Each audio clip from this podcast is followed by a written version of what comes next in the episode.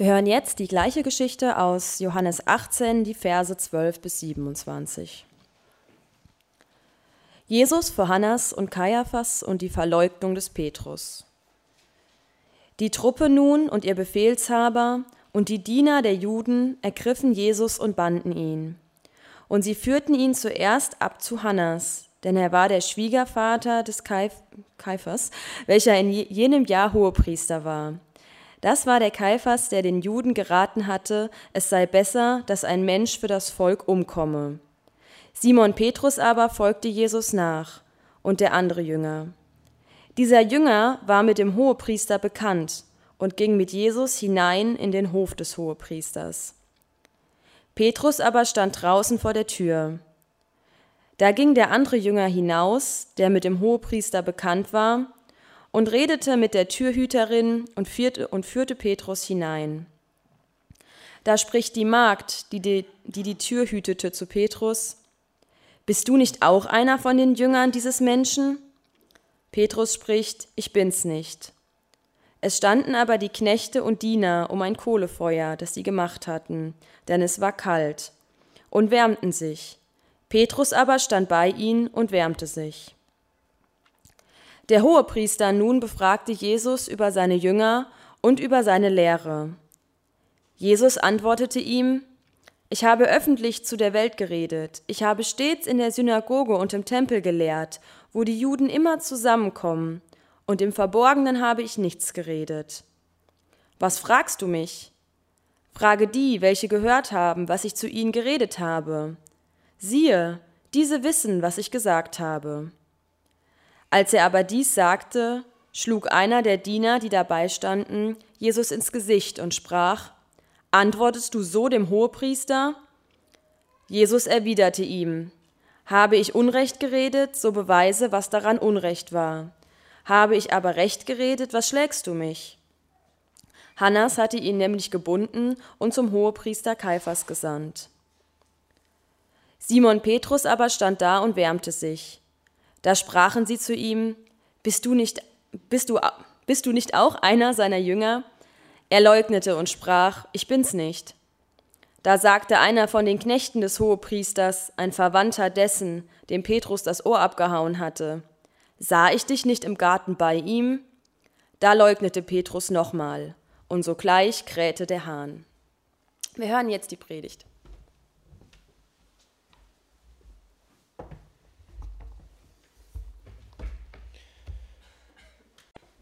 Ja, danke Lea für die Vorbereitung. Ähm, lasst uns zu Beginn nochmal beten. Vater, lehre uns das, was wir noch nicht wissen. Gib uns das, was wir noch brauchen und mach uns zu den Menschen, die wir noch nicht sind. Amen.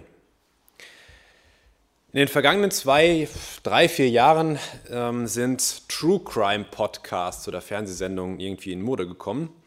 Ich weiß nicht, ob der eine oder andere das von euch kennt. Das sind im Prinzip Formate, in denen, wie der Name das schon sagt, echte Kriminalfälle besprochen und durchgesprochen und erläutert werden. Dabei berichten meistens Gerichtsreporter, die vielleicht sogar den Prozess live miterlebt haben, dann über die Hintergründe zu diesem Verbrechen, zu dem Angeklagten, der vielleicht auch der Täter ist, äh, zu Hintergründe zu dem Opfer, zum Gerichtsprozess allgemein, zu den Zeugen, den Richtern, den Staatsanwälten, Verteidigern und natürlich auch zu dem Urteil letztlich, was dann gefällt wird. Und ähm, ich finde das tatsächlich in einigen Fällen auch ganz interessant, weil man einfach noch so ein bisschen mehr über die deutsche Justiz, das Rechtssystem, wie äh, ähm, werden so Prozesse einfach auch durchgeführt und was gibt es dafür für Regeln, weil man davon auch ein Stück weit mehr kennenlernen kann. Und ja, diese True Crime-Angebote haben dann auch immer recht sprechende Namen, zum Beispiel Verurteilt, der Gerichtspodcast mit so und so. Oder sprechen wir über Mord. Und in einem ähnlichen Stil möchte ich heute gerne mit euch über die Ereignisse sprechen, die uns be äh, berichtet werden von Johannes, aber wie wir vorhin gehört haben, eben nicht nur von Johannes, sondern auch unter anderem von Markus. Ähm, aber Matthäus und Lukas sprechen oder schreiben auch darüber. Und man könnte die Predigt also überschreiben mit verurteilt die True Crime Predigt zum größten Justizskandal der Menschheitsgeschichte. Und ich möchte da zuerst auf die Richter eingehen, mit denen wir es hier zu tun haben. Also wir werden so ein bisschen tatsächlich einsteigen, ein bisschen tiefer auch eingraben, ähm, was dort geschehen ist in diesem Prozess. Ganz zu Beginn ähm, wollen wir aber nochmal weiter zurückgehen als jetzt äh, zu diesem äh, Bericht, den Lea uns vorhin auch schon vorgelesen hat. Gott hatte Israel verordnet, und das steht in 5. Mose 16, 18 bis 20, dass in jeder Stadt Richter einzusetzen sind. Ähm, einfach damit oder dadurch oder dafür, ähm, dass in jeder Stadt eben Leute waren, die auch über kleinere Verbrechen oder einfach Verbrechen äh, oder Unstimmigkeiten auch ähm, entscheiden durften. Und dieser Kreis der Richter wurde dann Sanhedrin genannt. Das ähm, bedeutet so viel wie zusammensitzen oder die, die zusammensitzen. Und in der jüdischen Tradition hat es sich dann entwickelt, dass immer eine ungerade Zahl an Richtern in diesem Kreis zusammensitzen mussten. Klar, damit einfach keine Pattsituation entstehen konnte. Und ganz interessant fand ich dabei auch, dass, wenn nachher das Urteil gesprochen werden sollte, jeder dann abgestimmt hat und sie haben bei dem Jüngsten immer begonnen. Einfach deshalb, damit der Jüngste sich nicht durch die Älteren und Erfahrenere irgendwie ähm, beeinflussen lassen konnte, sondern ähm, selber seine eigene Meinung eben auch äh, kundgeben sollte oder ähm, entwickeln sollte. Und in Jerusalem schließlich, ähm, das war nun mal die größte Stadt und je größer die Stadt war, desto größer war auch der Kreis der Richter. In Jerusalem gab es den Hohen Rat oder auch den großen Sanhedrin. Und dieser bestand, nach allem, was wir wissen, aus 70 Personen plus dem Hohepriester, der den Prozess auch geleitet hat und Vorsitzender war von, von diesem ähm, Gremium. Und zu dieser Zeit war eben Kaiaphas, der Hohepriester in Jerusalem, und er muss ein geschickter Diplomat gewesen sein, nach allem dem, was wir so wissen. Ähm, aus der Bibel wird uns von ihm berichtet, er war auch außerhalb der Bibel. Ähm, zum Beispiel bei Josephus ähm, erfahren wir etwas über ihn. Also bei ganz normalen Geschichtsschreibern der damaligen, ähm, äh, der damaligen Zeit. Er muss ein geschickter Diplomat gewesen sein, denn er hat sich mehr als zehn Jahre in seinem Amt gehalten. Das war tatsächlich scheinbar unüblich für ihn. Manche sprechen sogar von 15 bis 17 Jahren, die er äh, im Amt war. Äh, normalerweise hielten die sich äh, eher so vier bis fünf Jahre wohl in dieser Zeit. Deswegen hat er da wohl schon ganz gut durchgehalten. Man vermutet, er hatte halt gute Kontakte zu den Römern und das wird wohl auch ein Grund dafür gewesen sein, dass er so lange äh, auf der Position saß. Und Johannes gibt uns noch folgende Notiz zu Kaiaphas.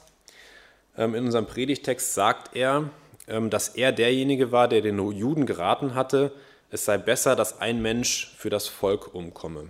Ähm, das ist äh, ein Zitat aus, ähm, oder wird da wird verwiesen auf Johannes 11, haben wir auch schon mal drüber gesprochen, dass Kaiaphas eben genau das ähm, ja, in dem Kreis des Hohen Rates äh, angebracht hat und seitdem eben diese Mordpläne entstanden waren, dass er eben gesagt hat, naja, bevor irgendwie das ganze Volk äh, wuschelig gemacht wird und die Römer irgendwie einen Aufstand befürchten, und uns das ganze Volk quasi weggenommen wird, dann lasst uns doch lieber als Kollateralschaden diesen einen Menschen umbringen. Und Kaiaphas war im Übrigen auch einer der treibenden Kräfte nach Jesu Kreuzigung und Auferstehung für die Verfolgung der ersten Christen. Das können wir zum Beispiel aus ähm, Apostelgeschichte 9, Vers 1 erkennen. Dort wird beschrieben, dass Saulus äh, damals als ähm, ja, Eiferer der Christenverfolgung ähm, sich eine Vollmacht ausstellen ließ, um die Christen in Damaskus zu verfolgen. Und die hat er sich geholt von dem damaligen Hohepriester. Das war eben genau dieser Kaiaphas auch noch gewesen. Ja, wer sind die anderen Richter äh, in diesem Gremium? Die anderen 70 Personen des Sanhedrin setzen sich zusammen aus drei Gruppen. Zum einen sind das Priester gewesen, meistens Pharisäer, dann Schriftgelehrte, also ähm, waren das meistens eher Sadduzäer, also eine andere, etwas andere Richtung, ähm, religiöse Richtung. Und ähm, dann noch die Ältesten der Stadt. Also eher so, ja, ich sag mal, der Weltadel, irgendwie die angesehenen Personen ähm, aus Jerusalem, das waren die Ältesten. Und dieser Hohe Rat wurde jetzt ähm, in den ganz frühen Stunden des Tages, also quasi noch zur Nachtstunde, äh, des Karfreitags eben zusammengerufen. Aus den Berichten von unter anderem Markus erfahren wir eben auch, dass Jesus dann vor diesen Kaiaphas eben, äh, vor diesen Kaiaphas und vor den Hohen Rat gebracht wurde und dass dort die Verhandlung stattfand. Aber wir haben es ja vorhin schon gelesen, im Johannesevangelium, da wird noch eine andere Begebenheit geschildert und es ist wie so häufig, Johannes schildert uns noch zusätzliche Informationen. Jemand hat das mal verglichen mit einer sehr gut recherchierten Zeitung oder einem sehr guten recherchierten Zeitungsbericht, der über das gleiche Ereignis berichtet wie andere Zeitungen. Die berichten aber immer nur so grob immer das Gleiche.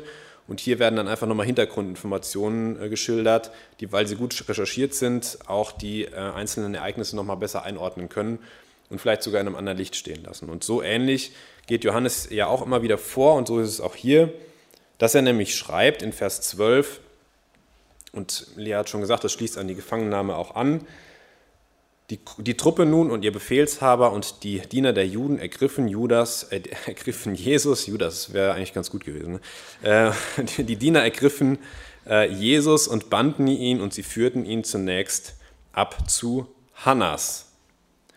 Hannas war jetzt ja nicht Kaiphas. Ähm, wer war jetzt eigentlich nochmal dieser Hannas und warum äh, wird er hier erwähnt? Der Text hilft uns direkt ein Stück weit weiter. Er sagt, es war der Schwiegervater von dem Kaiaphas. Aber auch da haben wir jetzt noch nichts gewonnen durch diese Informationen. Ähm, nur weil er Schwiegervater ist, muss man ihn ja erstmal nicht da zu ihm bringen. Ähm, vielleicht erinnert ihr euch aber an äh, eine Predigt aus unserer Predigtreihe. Ähm, da ging es um die Tempelreinigung Jesu. Ich muss äh, zugestehen, das war schon in 2019, als wir darüber gesprochen haben. Ähm, allerdings ist es auch aus Johannes 2, also von daher ganz am Anfang ähm, äh, wird das berichtet. Und zwar äh, ging es da ähm, in der Predigt darum, dass im Tempel damals ein sogenannter Basar des Hannas, so wurde das genannt, existierte und entstanden war. Warum hieß der so und was war das überhaupt? Hannas war nämlich selber einmal Hohepriester gewesen. Also irgendwann circa 20 Jahre vorher, bevor das jetzt berichtet wird, war Hannas eben selbst Hohepriester gewesen und dann von den Römern irgendwie abgesetzt worden. Aber er war so geschickt und hat es geschafft, dass zunächst einige seiner Söhne, vermutlich fünf seiner Söhne, ebenfalls Hohepriester wurden und dann jetzt sogar der, der, der ähm, Schwiegersohn eben in der Position des Hohepriesters implementiert wurde. Und Hannas war eben nicht nur ein guter Hohepriester, sondern auch ein guter Geschäftsmann.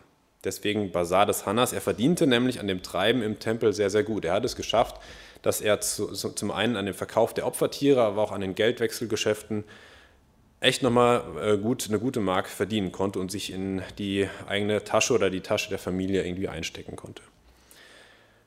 Und das alles hatte Jesus eben mit, mit der Tempelreinigung kritisiert und spätestens seitdem waren die beiden vermutlich äh, ein Stück weit ähm, Gegenspieler, zumindest aus Hannas Sicht. Und ähm, war jetzt schon klar, Hannas und Jesus werden vermutlich von Hannas Seite aus keine Freunde mehr.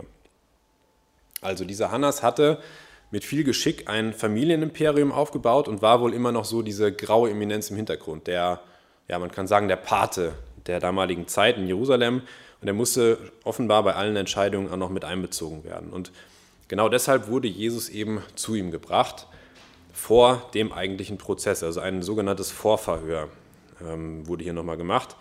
Er war es als ehemaliger Priester, äh, Hohepriester eben auch gewohnt, diese Verhöre durchzuführen. Er hatte ja auch schon viele Gerichtsverhandlungen selber geleitet und er ließ es sich eben nicht nehmen, seinen persönlichen Feind einzuschüchtern, vielleicht im Vorgriff auf die eigentliche Gerichtsverhandlung. Falls ihr euch verwundert, in Vers 19 unseres Predigtextes steht der hohe Priester. Das war ja eigentlich Kaiaphas. Hier ist aber tatsächlich auch Hannas gemeint, der Jesus dann befragt in diesem Vor, ähm, Vorverhör. Denn es war wohl so, dass dieser Titel Hohepriester, ähnlich wie der Titel President of the United States of America, ähm, wohl für Lebenszeit gilt. Also Donald Trump darf sich immer noch Präsident der Vereinigten ähm, Staaten von Amerika nennen und der Hohepriester durfte sich, auch wohl er, obwohl er abgesetzt war und nicht mehr aktueller Hohepriester war, wohl immer noch Hohepriester nennen und deswegen wird hier eben auch Hohepriester in Vers 19 äh, geschrieben. Und es war eben auch gut möglich und sehr wahrscheinlich, dass er eben selbst auch Richter in dem Gremium des Sanhedrin war, sodass er nachher bei dieser Hauptverhandlung eben auch dabei war. Ja, das waren die Richter. Diese Richter, insbesondere die Hohepriester, die Schriftgelehrten, die weiteren Priester, waren explizit von Gott eingesetzt. Gott hatte ähm, ja gefordert, dass es Priester, Schrift, dass es Priester, Hohepriester gibt und so weiter. und deren Job bestand darin, Gott zu dienen. Und dennoch handeln sie, wie wir gleich sehen werden, explizit gegen Gottes Willen. Ähm, sie dienen zunächst sich selbst, ihrem eigenen Machterhalt, ihrer eigenen finanziellen Situation und fragen vielleicht erst danach, wenn überhaupt, auch nochmal nach Gott. Und was ich mir dann daraus nochmal mitgenommen habe, ist folgendes. Nicht überall, wo christlich, wo evangelisch, wo Gott draufsteht, ist auch tatsächlich Jesus Christus drin. Und das gilt, und da will ich gar nicht mit dem Finger auf irgendjemanden zeigen, das gilt auch für Gläubige, die wir kennen, die bei uns im Vereinshaus vielleicht sind, für Leute, die auf der Kanzel stehen und predigen, für uns im Vorstand. Ähm, wir sind alle als, Christen und alle als ähm, Menschen, die wir in der Welt leben, immer noch den weltlichen Verlockungen des Teufels ausgesetzt und davon nicht gefeit. Und deswegen, um eben das zu verhindern, was hier ähm, passiert ist, ermutige ich euch und uns nochmal, lasst uns aufeinander Acht geben. Lasst uns darauf achten, dass uns das nicht passiert. Ermahnt einander, wenn ihr seht, okay, da ist jemand, der vielleicht so von außen betrachtet irgendwie abdriftet, der nicht mehr regelmäßig im Gottesdienst ist oder ähm, ganz offensichtlich irgendwelche falschen Prioritäten setzt. Sprecht miteinander darüber, ermahnt einander, ähm, um sowas zu vermeiden. Eine frühzeitige, liebevolle Ermahnung fällt sicherlich schwer, ähm, ist aber ein echter Liebesbeweis an unseren Geschwistern. Denn keiner von uns sollte sich von Gott weg und zum Teufel hinbewegen, denn ähm, ja, das führt zu viel, viel größerem Schaden ähm, als ein frühes, liebevolles, ermahnendes Gespräch. Das waren die Priester. Und jetzt wollen wir uns nochmal angucken, wie der Prozess jetzt eigentlich ähm, gestaltet war und, und aussah. Damals wie heute war es und ist es in Gerichtsverhandlungen üblich, dass die Richter neutral sein müssen. Das ist erstmal völlig logisch, zumindest aus unserer, unserer Brille. Und sie sollten auch ein objektiv nachvollziehbares Urteil sprechen.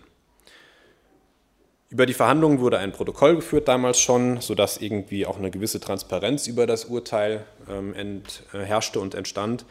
Und das Gerichtsverfahren durfte ausschließlich am Tag und nicht in der Nacht stattfinden. Gemäß Gottes Gebot in 5. Mose 19 sollte zudem die Rechtsprechung immer auf der Grundlage von zwei übereinander, äh, von zwei übereinstimmenden Zeugenaussagen erfolgen. Und ähm, dadurch dann erst das, das Urteil äh, gesprochen werden. Nicht jedoch aufgrund einer selbstbelastenden Aussage des ähm, vermeintlich Angekla oder des Angeklagten in einem Vorverhör, wo es irgendwie keine weiteren neutralen Zeugen gibt. Und all das, was ich gerade geschildert habe, war hier nicht wirklich gegeben. Wenn wir uns das mal angucken, dann waren erstens, ähm, wir haben es ja vorhin auch schon so ein bisschen gelesen, die Richter zugleich auch die Ankläger. Also im Prinzip der Staatsanwalt und der Richter in einer Person. Und das kann ja nicht wirklich sein. Da kann von Neutralität nicht wirklich die Rede sein. Markus beschreibt das in Kapitel 14, Vers 55. Die obersten Priester aber und der ganze Rat suchten ein Zeugnis gegen Jesus, um ihn zu töten. Also zweitens war die Entscheidung, wie, das, äh, wie der Prozess ausgehen sollte, schon gefallen, bevor das Gerichtsverfahren überhaupt wirklich begonnen hatte. Drittens fand das Verhör vor dem Hohen Rat in der, mitten in der Nacht statt, ähm, also nicht am Tag, wie es eigentlich sein sollte. Ich muss einschränkend dazu sagen, um das wieder zu heilen, hat äh, sich in den frühen Morgenstunden, als es gerade hell wurde, dieser Rat nochmal getroffen und dann ganz schnell eben das Urteil in der öffentlichen Verhandlung ausgesprochen, damit das wieder vordergründig ähm, geheilt wurde. Aber das eigentliche Verhör und der eigentliche Prozess war eben mitten in der Nacht. Viertens befragte Hannas, haben wir vorhin schon einmal aufgerufen Vers 19, äh, Jesus über seine Jünger und seine Lehre aus, und zwar vorab in diesem Vorverhör. Und dieses Vorgehen deutet eindeutig darauf hin, dass der Hohe Rat totale Schwierigkeiten hatte, überhaupt Beweise für, ein Recht, für eine rechtskräftige Verurteilung Jesu zu sammeln. Es hat den Anschein, als ob Hannas erstmal noch eine vernünftige Anklage gegen Jesus finden wollte. Er wollte irgendwie noch was herauskitzeln, was er nachher für den Prozess dann verwenden konnte. Aber Jesus weiß es natürlich auch und er belastet sich eben nicht selbst. Er verweist darauf, dass er immer öffentlich geredet hat. Er sagt, ich habe doch in einem Tempel, in Synagogen geredet. Es gibt so viele Zeugen hier, äh, die das gehört haben. frag die doch. Ähm, wenn du nach meiner Lehre fragst, frag die, die können dir da ganz bestimmt Auskunft geben. Und er fordert im Prinzip einfach nur einen ganz normalen, fairen Prozess, wie er sonst auch in Jerusalem stattgefunden hat. Und durch die Blume kritisiert er Hannas auch ein bisschen und wirft ihm vor, durch sein Vorverhör jetzt einfach nicht nach jüdischem Recht zu handeln. Und wenn wir im Text weiterschauen, ging er aus Sicht eines Dieners da ein bisschen zu weit. Der schlägt Jesus nämlich ins Gesicht, weil er, äh, so sagt er, nicht angemessen dem hohen Priester geantwortet hat und ja, ähm, ein Stück weit sich nicht angemessen verhalten hat. Es ist natürlich überflüssig zu erwähnen, dass der Knecht selbst in dieser Situation ebenfalls unangemessen gewalttätig reagiert hat. Normalerweise gab es auf so eine, auf so eine ähm, auf sein unangemessenes Verhalten dem obersten Richter gegenüber äh, einen Verweis, wie es heute noch so ist. Da gibt es einen Verweis, aber der wird nicht sofort geschlagen. Aber es ist faszinierend, wie Jesus darauf reagiert. Er überlegt, ähm, er antwortet überlegt, ruhig, souverän, sachlich, ohne erkennbare Emotionen und sagt, ähm, du, ich möchte einen fairen Prozess haben. Und wenn du ähm, unrechtes Handeln an mir entdeckt hast, dann beweise mir es aber schlag mich nicht sofort. Also auch da wieder fordert er einfach nur diesen fairen Prozess, wie ihn jeder andere auch hätte bekommen sollen. Und ja, damit ist Hannas Plan offensichtlich nicht wirklich aufgegangen. Mm, er kommt nicht weiter mit Jesus und schickt Jesus dann anschließend eben zu Kaiaphas und damit auch zu dem Hohen Rat. Und hier sehen wir dann fünftens, dass die Mitglieder des Sanhedrins zwar übereinstimmende Zeugenaussagen für ein rechtskräftiges Urteil versucht haben zu organisieren, dies aber misslang. Und da springen wir jetzt nochmal rüber zu Markus 14 ab Vers 55. Den ersten Teil kennen wir schon. Die obersten Priester aber und, das, und der ganze Hohe Rat suchten ein Zeugnis gegen Jesus, um ihn zu töten, und sie fanden keines. Denn viele legten ein falsches Zeugnis gegen ihn ab, doch stimmten die Zeugnisse nicht überein.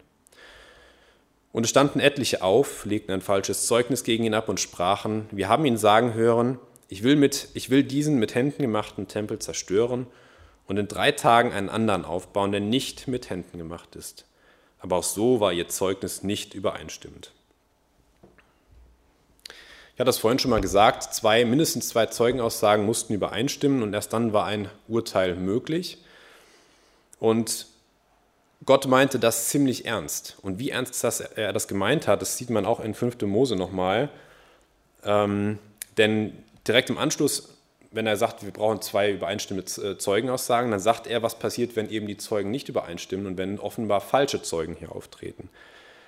Denn eins ist ja mal klar, wenn ein Urteil auf zwei Zeugenaussagen beruht, dann können zwei Leute, die einen Dritten nicht mögen, ähm, sich natürlich schön absprechen, eine schöne Geschichte ähm, ausdenken, das zwei, dreimal einüben und dann diesen äh, Dritten dann auch entsprechend äh, vor, vor Gericht bringen und dann dort ein falsches Urteil gegen ihn erwirken.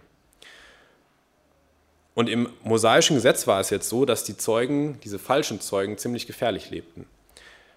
Denn wenn ein falscher Zeuge bei seiner Tat erwischt wurde, dann war es so, dass er mit der Strafe für das Vergehen äh, dann direkt belangt wurde, das er dem Angeklagten vorgeworfen hatte. Also ganz konkret, wenn ich jemanden des Mordes beschuldige, obwohl er gar niemanden umgebracht hat, ich das, mir, mir das jemanden auch nachweist und der Angeklagte eigentlich für seinen Mord dann mit dem Tod bestraft worden wäre, dann wird diese Todesstrafe auf mich als falschen Zeugen übertragen und ich bin dran.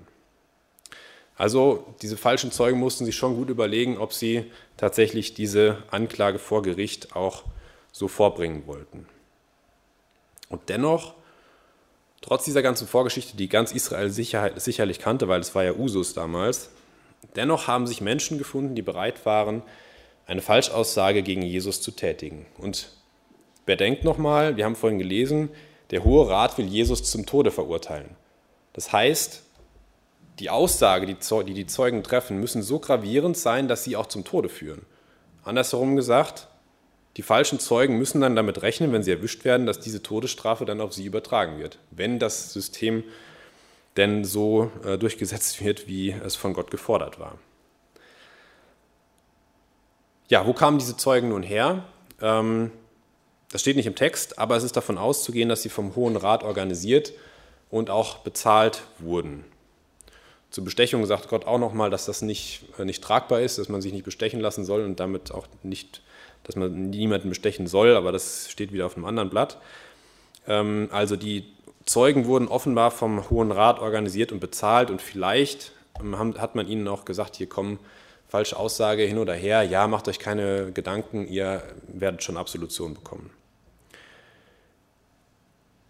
Ja, und dass die Zeugenaussagen nicht übereinstimmten, gut, das war wahrscheinlich der Kürze der Zeit einfach geschuldet. Die haben ja in, innerhalb der Nacht versucht, Zeugen zu organisieren und ähm, hatten damit eine sehr kurze Vorbereitungszeit und offenbar hatten sie irgendwie ähm, ja, die Geschichten nicht so gut abgesprochen, dass sie einfach nicht so ein schönes Schauspiel mit exakt aufeinander äh, abgestimmten Aussagen aufführen konnten, wie es eigentlich geplant war. Ja, und dann gibt es ja noch diese angebliche Aussage Jesu, die ähm, hier auch ganz konkret zitiert wird. Es gibt nämlich Zeugen, die sagen, äh, dass Jesus den folgenden Ausspruch äh, gebracht hat. Und zwar, wir haben ihn sagen hören, ich will diesen mit Händen gemachten Tempel zerstören und in drei Tagen einen anderen aufbauen, der nicht mit Händen gemacht ist. Diese Aussage zitiert, äh, fußt tatsächlich auf einem Ausspruch Jesus, ist aber natürlich mal wieder völlig falsch zitiert. Wir lesen das zum Glück in Johannes 2, Vers 19 richtig. Da hat Jesus nämlich gesagt, und das war übrigens auch bei dieser Tempelreinigung, brecht diesen Tempel ab und in drei Tagen will ich ihn aufrichten. Unten hatten wir es schon stehen. Also zum einen behaupten die Zeugen hier, Jesus habe den Tempel selbst abreißen wollen. Er hat ja gesagt, brecht ihn ab und nicht ich werde ihn abreißen. Und zum anderen sprach Jesus gar nicht von dem Tempelgebäude in Jerusalem, also das aus Steinen gemauerte, oder äh, gebaute, sondern von seinem eigenen Körper. Also zwei völlig entgegengesetzte Aussagen, die hier falsch zitiert werden. Und ironischerweise erfüllt sich durch den Tod Jesu, den der Sanhedrin mit dieser falsch zitierten Aussage ja herbeiführen wollte, erfüllt sich genau diese Prophezeiung, die sie hier falsch zitieren. Dadurch, dass Jesus stirbt, also der Leib abgebrochen wird und er drei Tage später wieder aufersteht. Und was in diesem Zusammenhang noch interessant ist, ähm, die, diese Aussage haben die Hohenpriester offenbar nicht nur ähm, vor Gericht verwendet, sondern auch im Volk verbreitet, denn diese Fake News, wie man heute sagen würde, ähm, kommen in Markus 15, Vers äh, 29 nochmal vor. Da gehen Leute am Kreuz vorbei, Jesus hängt am Kreuz und sie bringen einen ähnlichen Ausspruch, der ähnlich falsch zitiert ist. Also auch da hat die Propaganda irgendwie ganz gut funktioniert. Ja, und bemerkenswert ist aber, obwohl der Hohe Rat Jesus verurteilen will, die hatten ganz klar diese, äh, diese Intention, und obwohl sie selbst die falschen Zeugen organisiert haben, kommen sie zu keinem Urteil. Sie kriegen es nicht hin, Jesus zu verurteilen. Sie wollen wohl dann doch noch den Schein wahren und wenigstens zwei übereinstimmende Zeugenaussagen äh, bekommen, ähm, damit es noch den äh, ordnungsgemäßen Schein hat. Und das merkt dann auch Kaiaphas und dann ergreift er nochmal als Vorsitzender die Initiative in Vers 60 lesen wir, er steht auf und tritt in die Mitte des Raumes. Vermutlich steht er dann Jesus direkt gegenüber. Ähm, normalerweise saßen die äh, wohl im Halbkreis, in der Mitte stand dann der, der Angeklagte und wenn er jetzt Kaiaphas in die Mitte tritt, dann stehen die sich vermutlich Auge in Auge gegenüber. Und er fragt ihn, antwortest du nichts auf das, was diese gegen dich aussagen? Und Jesus antwortete nichts. Er wollte nicht aufgrund von Menschenaussagen verurteilt werden. Ja, und man merkt richtig in diesem Bericht, die Luft ist jetzt zum Zerreißen gespannt. Der Höhepunkt, der Höhepunkt des Prozesses, der naht jetzt so langsam. Und Kaiaphas hat noch eine letzte Trumpfkarte und die möchte er jetzt ziehen. Und er fragt Jesus, Matthäus sagt sogar, dass er das unter Eid, äh, unter einem Eid ähm, ihn fragt, ob er denn tatsächlich der Christus und der Sohn Gottes, also der Sohn des Hochgelobten sei. Und auch hier hätte Jesus seiner bisherigen Taktik einfach treu bleiben können. Er hätte sagen können, ich mache von meinem Zeugnis, Zeugenverweigerungsrecht Gebrauch, er hätte schweigen können. Aber Jesus hatte andere Pläne. Er wusste, er musste verurteilt werden von diesem Gremium, von dem Sanhedrin, denn ansonsten hätte er seinen Auftrag eben nicht erfüllen können. Sein Auftrag, wie wir vorhin im Lied auch gesungen haben, sein Auftrag war, für alle Menschen am Kreuz zu sterben. Und da der Hohe Rat ja, man kann es nicht anders sagen, einfach unfähig war, ein vernünftiges Urteil hinzukriegen und zu sprechen, musste er ihn mal unter die Arme greifen und sein eigenes Todesurteil forcieren. Das hat mich so ein bisschen daran erinnert, wenn, wenn Eltern mit ihren Kindern nachmittags spielen, ein Brettspiel und dann extra verlieren, äh, einfach damit nachher das Geschrei nicht zu groß ist oder die Kinder irgendwie noch einen Sieg davontragen. Ähm, ja, es ist ein, ein, ein, Vergleich, der es wahrscheinlich nicht richtig trifft, aber so ein bisschen hat es mich daran erinnert, Jesus muss ihn unter die Arme greifen, damit sein eigenes Todesurteil dann tatsächlich ähm, forciert wird. Und auch das haben wir vorhin schon gehört in, in deinem Vers, Lea, den du zu Beginn uns berichtet hast, auch aus 1. Korinther 1, Vers 18. In den Augen von neutralen Beobachtern, Beobachtern ist es unsinnig. Ja, für Nichtchristen ist dieses Vorgehen Jesu unsinnig. Warum sollte ich mich selber belasten, obwohl ich nichts getan habe, um dann ähm, ans, freiwillig ans Kreuz zu gehen? Das ist unsinnig. Aber genau das war eben Jesu Auftrag. Und er sagt ähm, als Antwort, ich bin's, und ihr werdet den Sohn des Menschen sitzen sehen zur Rechten der Macht und kommen mit den Wolken des Himmels. Er bestätigt hier eindeutig, ja, ich bin Gottes Sohn, ich bin der angekündigte Messias. Und er eskaliert die Lage nochmal, er hätte ja einfach nur Ja sagen können, er eskaliert die Lage nochmal und sagt, dass er der Sohn des Menschen sei und zur Rechten Gottes sitzen wird. Das bezieht sich auf zwei alttestamentliche Stellen in Daniel 7, Vers 13, da geht es um den Sohn des Menschen und Psalm 110, Vers 1, da geht es um denjenigen, der zur Rechten Gottes sitzen wird. Und beide Stellen werden eindeutig auf den verheißenen Messias gedeutet und werden es im Judentum auch heute noch. Und die, ange die anwesenden Mitglieder des Hohen Rates wussten natürlich, was damit gemeint ist und was Jesus damit aussagen wollte. Und ja, endlich, aus Kajafas Sicht, endlich hatte er jetzt seinen Anklagegrund, nämlich Gotteslästerung. Und diese musste nach jüdischem Gesetz zwingend mit dem Tod bestraft werden. Und ja, dann ging es ganz schnell. Anklagegrund war gesprochen. Das Urteil wird direkt im nächsten Satz auch gesprochen. Die ähm, anderen Mitglieder des Hohen Rates stimmen diesem Todesurteil sofort zu. Ja, und damit ist dieser Prozess dann auch doch schneller dann vorbei, als man zwischenzeitlich den Eindruck hatte. Am Ziel waren sie aber noch nicht, denn die Römer, ihr wisst das wahrscheinlich, die Römer war, äh, waren die Besatzer von Jerusalem und der Hohe Rat hatte nicht mehr die Berechtigung, ein Todesurteil auch auszuführen. Sie durften jemanden zum Tod verurteilen, aber dieses, äh, diese Ausführung durften sie dann nicht vollenden, sondern Kapitalverbrechen mussten eben nochmal in einem Zivil Zivilrechtsverfahren von den Römern entschieden werden. Dazu dann aber beim nächsten Mal mehr. ja, stellen wir fest, wir haben jetzt den ganzen Prozess einmal durchgeackert, stellen wir fest, obwohl die Menschen alles versucht haben, um Jesus zu verurteilen, finden wir doch keine Schuld an ihm.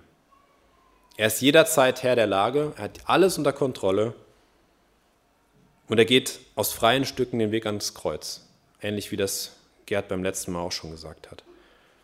Seine Liebe zu dir, zu jedem Einzelnen von uns, der hier im Raum sitzt und zuhört, ist so groß, dass er sogar sein eigenes Todesurteil forciert.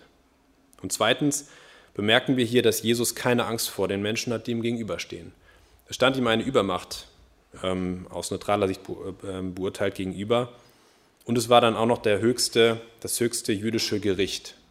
Also wirklich ähm, weltlich gesehen äh, eine große Übermacht. Aber er hatte keine Angst. Er hat sein eigenes Handeln immer an Gottes Willen abgeglichen und da Gottes Wille eben vorsah, dass er bis an den Tod gehen soll, in den Tod gehen soll ans Kreuz, hat er dieses Ziel immer weiter verfolgt, egal wer da vor ihm stand. Und ja, das zeigt mir nochmal, Jesus Christus ist das Vorbild für das, was Salomo bereits in Sprüche 29, Vers 25 aufgeschrieben hat. Nämlich, Menschenfurcht ist ein Fallstrick, wer auf den Herrn vertraut, der ist geborgen. Und im krassen Gegensatz dazu steht natürlich Petrus. Über den haben wir jetzt noch gar nicht gesprochen, obwohl der auch eine große Rolle einnahm in unserem Predigtext. Keine Sorge, ich mache es kurz. Aber der krasse Gegensatz zu Jesus ist Petrus. Ähm, denn gleichzeitig zum Verhör von Jesus vor dem Hohen Rat sitzt Petrus draußen im Hof. Er sitzt an einem Feuer, das die Knechte des Hohen Priesters angezündet haben. Nach der Festnahme Jesu war er erst noch geflohen, wie alle anderen Jünger auch. Aber dann wollte er Jesus doch irgendwie noch unterstützen oder zumindest irgendwie in seiner Nähe sein. Man wusste ja nicht, was noch passiert und wofür er vielleicht noch gebraucht würde. Er war also mutig, Petrus. Er war mutig, bei dieser Entscheidung dahin zu gehen. Und er hat es geschafft, sich bis an das Feuer im Hof des, des Hohen Priesters vorzukämpfen. Aber dann, dann packte ihn dann doch die Menschenfurcht an diesem Feuer. Dreimal wurde er mit Jesus in Verbindung gebracht von diesen Knechten, Bist du nicht auch einer von den Jüngern dieses Menschen? Bist du nicht auch einer seiner Jünger, haben sie gefragt. Und sah ich dich nicht auch im Garten bei ihm? Es waren nur die Knechte des Hohenpriesters, die ihn das fragten, aber es fühlte sich an wie der Hohe Rat für, für Petrus. Er hatte Angst. Er hatte Angst, mit, Judah, mit Jesus verurteilt zu werden. Er hatte Angst, doch noch dafür äh, zur Rechenschaft gezogen zu werden, dass er Malchus das Ohr abgeschlagen hatte, obwohl das ja wieder geheilt worden war. War diese Angst, berechtigt? Es waren ja nur die Knechte, die konnten ihn ja nicht verurteilen. Man weiß es nicht. Es ist auch eigentlich egal, denn wir können uns, glaube ich, sehr gut hineinversetzen in diesen Petrus, in dieser Situation. Petrus hat sich dann nicht zu Jesus bekannt. Er hat gelogen, er hat ihn verleugnet. Und ja, wie oft muss ich sagen, fühlen wir uns ähnlich wie Petrus. Wir befinden uns in einer Situation, in der die Möglichkeit besteht, uns zu Jesus Christus zu bekennen. Und wir versagen. Wir schweigen zur Sünde, die irgendwie um uns herum geschieht. Wir, vielleicht sündigen wir sogar mit. Wir drucksen herum wir wechseln schnell das Thema und nutzen eben nicht diese Chance. Und für uns fühlt es sich in dieser Situation manchmal echt so an, als stünden wir in einem Tribunal tatsächlich, wo, wenn wir eine Aussage auf Jesus Christus hintreffen, wir sofort verurteilt würden. Dabei sind es doch nur, in Anführungszeichen, Menschen, die da vor uns stehen. Also diese Menschenfurcht von Petrus, die kennen wir nur zu gut. Und ja, nochmal, das krasse Gegenteil dazu ist, ist Jesus in dieser Geschichte. Und das, das macht diese beiden Geschichten, die gleichzeitig stattfanden, so, ähm, ja, so voll von Gegensätzen. Und ich möchte aus Jesus glänzendem Vorbild hier lernen, dass, dass er eben keine Menschenfurcht hat, egal wer da vor ihm steht. Er guckt nur darauf, was Gott von ihm fordert. Jesus hat das vollendet, was Paulus uns in unser christliches Pflichtenheft schreibt, wenn er in äh, Epheser 6, Vers 7 ausführt, und damit möchte ich enden. Paulus schreibt dort, dient mit gutem Willen dem Herrn und eben nicht den Menschen. Amen. Lass uns noch beten.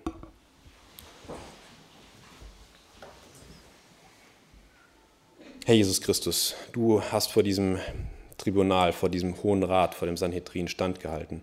Du hattest keine Angst vor den Menschen, die dort vor dir standen und vor dir saßen und dich verhört haben, dich ausgequetscht haben, dich vor und nachher auch geschlagen haben. Danke, dass du standgehalten hast. Danke, dass du einzig und allein auf den Willen Gottes gehört hast. Und wir bitten dich, dass du uns etwas davon abgibst, dass wir die Kraft haben, ähnlich zu handeln, dass wir auch den Mut haben und den Willen haben, dies zu tun und Bitte schenk du uns diese Fähigkeit. Schenk du uns auch, dass wir aufeinander achten, dass wir innerhalb der Gemeinde, aber auch innerhalb einfach von Christen, die wir kennen, darauf achten, wer befindet sich vielleicht gerade in, in einem Weg, der abzuweichen droht von, von dem, was du vorsiehst. Und wir, wir bitten dich, dass wir ermahnende Worte, dass wir liebevolle ermahnende Worte finden und dadurch auch Geschwister, die gerade in einer schwierigen Situation sind, wieder zu dir führen können. Herr, du kannst uns mit diesen Gedanken in die nächste Woche schicken und kannst schenken, dass wir uns verändern lassen durch dich und durch deinen Geist. Danke, dass du mit uns gehst und mit uns gehen willst und danke, dass du so ein großartiges Vorbild bist und für uns gestorben bist. Amen.